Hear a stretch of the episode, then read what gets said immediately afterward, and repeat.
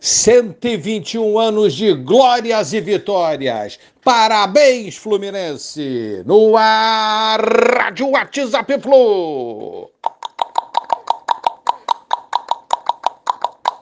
Bom dia, galeraça tricolor. Que data, em 21 de julho de 2023. E estamos aqui para comemorar os 121 anos do nosso Fluminense. Orgulho imenso, muito grande mesmo, de ser tricolor. Parabéns, Fluminense. Parabéns a todos os amigos tricolores. Te amo demais, Flusão. Que esse grito Nense ecoe forte por todos os estádios do mundo, com glórias e vitórias mil aí para o nosso tricolor.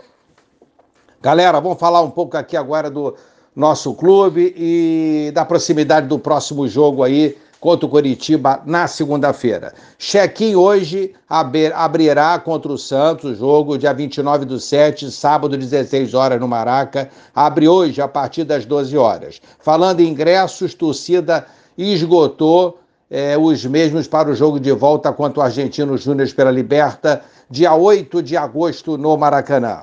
Como é que é ruim ficar sem jogos de, do Fluminense, né? Difícil, uma semana inteira aí, jogo só segunda-feira, mas tá chegando e a gente vai matar essa vontade grande de assistir o Fluminense outra vez. Curitiba e Fluminense às 19 horas no Couto Pereira, com o juiz já definido, inclusive, Flávio Rodrigues de Souza.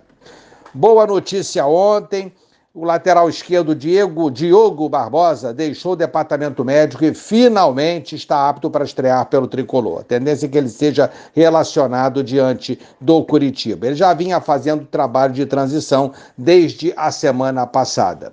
Elenco treinando forte, Diniz estudando a melhor formação para esse duelo. O que a gente pedia, o Diniz já vem fazendo variações táticas. Poderá ser um time com três atacantes, poderá ser um 4-4-2 Infelizmente, a gente não vai ter o cano suspenso para essa partida, mas o Keno está voltando aí provavelmente. E se o Diniz mantiver o Lelê, o ataque pode ser formado por três atacantes: Keno, é, Lelê e o Arias. Boa essa variação ao 4-4-2 usual que ele vinha utilizando. Provável Fluminense, então. Fábio, Samuel, Nino, Felipe Marcelo. André, Martinelli Ganso, Arias, Keno e Lelê.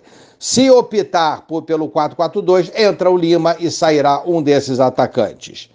Aí voltaremos ao 4-4-2, o outro esquema. Muito bom, é muito boa essa variação que o Diniz vem fazendo, a gente pedia e interrompendo aquele toque de bola dentro da nossa área perigoso, eu acho que a gente vai conseguir chegar ao nível que estávamos no auge aí desse ano, né, em abril de 2023. Um abraço a todos, valeu, tchau, tchau.